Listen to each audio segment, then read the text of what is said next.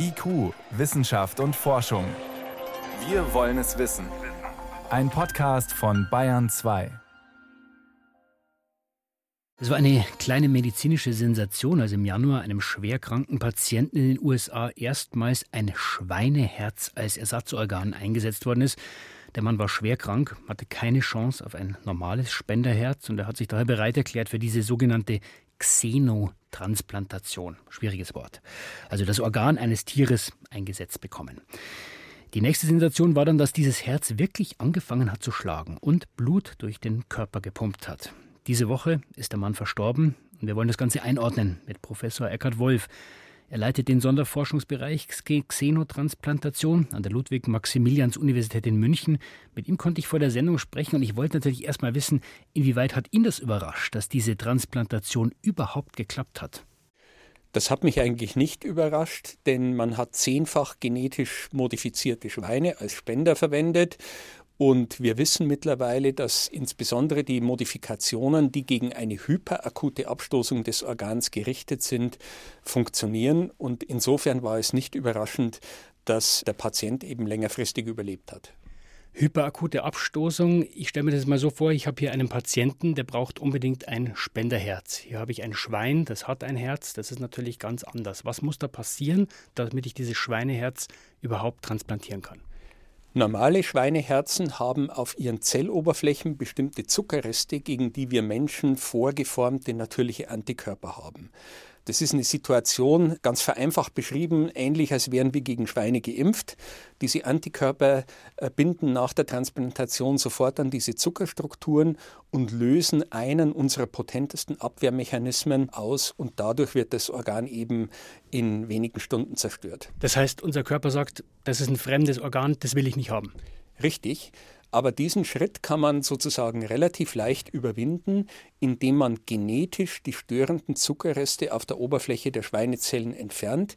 Die Tiere haben damit überhaupt kein Problem, denn wir Menschen haben diese Zuckerreste ja auch nicht und können trotzdem wunderbar leben. Jetzt hat dieser Patient zwei Monate lang überlebt. Er ist doch gestorben. Ist es trotzdem besser gelaufen als erwartet aus Sicht der Forschung oder ist da eigentlich was schiefgegangen? Ich glaube, da ist nicht schief gegangen.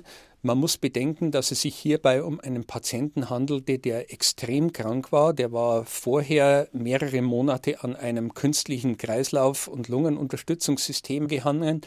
Und man hat sich eben entschieden, diesem Patienten als letzte lebensrettende Chance die xenogene Herztransplantation anzubieten. Der Patient war natürlich aufgeklärt und hat das auch akzeptiert. Und man hat gesehen, zumindest so die Berichte der Kollegen, dass der Patient sich initial sogar erholt hat. Jetzt ist es natürlich wichtig abzuklären, woran der Patient tatsächlich gestorben ist.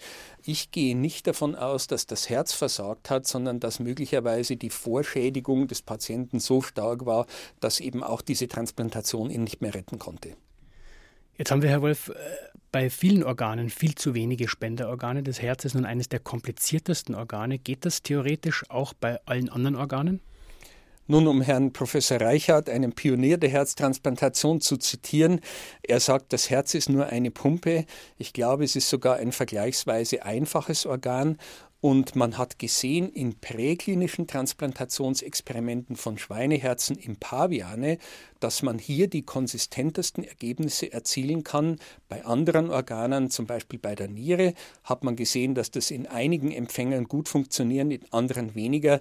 Das heißt, da ist noch mehr präklinische Arbeit zu leisten, bevor man tatsächlich in die Klinik gehen kann. Jetzt gibt es ja auch Alternativen zu dieser Xenotransplantation, also Transferieren eines Organs von einem Tier auf einen Menschen. Es gibt sogenannte Bioprinter, also 3D-Drucker, mit denen man Gewebe drucken möchte. Es gibt auch die Möglichkeit, Organe von Tieren von Zellen zu befreien, mit menschlichen Zellen zu besiedeln. Was ist denn das vielversprechendste aus Ihrer Sicht? Also im Moment ist eindeutig die Xenotransplantation am weitesten fortgeschritten. Selbst Pioniere auf dem Gebiet der Zelltherapie sind der Meinung, dass es bis zur Erstellung eines kompletten Herzens über Bioprinting noch ein sehr langer Weg ist. Und insofern äh, bin ich überzeugt davon, dass im Moment die Xenotransplantation die aussichtsreichste Option ist. Jetzt gibt es ja auch sehr viel Kritik an diesem Vorgehen, Tiere als Ersatzteillager zu verwenden, wie so ein Organautomaten. Eigentlich, was müssen wir denn bedenken, wenn wir diese ethischen Bedenken ernst nehmen? Jeder Tierversuch bedarf einer gründlichen ethischen Abwägung. Auf der einen Seite, was ist der Nutzen für den Menschen? Im Fall der xenogenen Herztransplantation ist es die Lebensrettung. Und was ist die Belastung für die Tiere? Die Tiere haben keine Belastung, denn alle genetischen Modifikationen, die wir einfügen, beeinflussen das Wohlbefinden der Tiere überhaupt nicht. Kein Tierarzt könnte unterscheiden, ob es sich um ein normales Schwein oder um ein solches genetisch modifiziertes Schwein handelt. Wir können die Tiere auch unter relativ normalen Bedingungen halten. Das heißt, die haben sogar mehr Platz zur Verfügung als landwirtschaftlich gehaltene Tiere. Der einzige Unterschied ist eben, dass wir äh, die Luft filtern müssen, dass das Futter speziell behandelt werden muss, um eben sicherzustellen, dass keine Infektionen von den Schweinen übertragen werden können. Jetzt haben Sie gesagt, Ziel ist die Lebenserhaltung. Der Patient, bei dem das jetzt gemacht worden ist, der hat zwei Monate überlebt. Wenn ich jetzt die Wahl hätte, Schweineherz oder sterben, wenn ich weiß, ich habe nur zwei Monate, würde ich mir gut überlegen, ob ich das mache. Wie groß ist denn die Aussicht, dass es wirklich irgendwann mal langfristig funktioniert? Ich glaube, die Aussichten sind gut. Dieser Patient war ein Sonderfall, weil er eben vor der Transplantation extrem schwer krank war und keine andere Option mehr hatte. Ich glaube, dass man bei einer sozusagen gezielteren Auswahl der Patienten ein wesentlich äh, längeres Überleben gewährleisten kann. Das werden weitere Studien zeigen müssen. Und man muss auch bedenken, wenn man zum Beispiel Kunstherzen nimmt, die also wirklich beide Herzseiten ersetzen, da liegt ein Jahr Überlebensrate bei ungefähr 60 Prozent. Und ich gehe davon aus, dass man das durch die Xenotransplantation mindestens erreichen kann. Ich danke Ihnen sehr herzlich fürs Gespräch. Ich bedanke mich ebenso.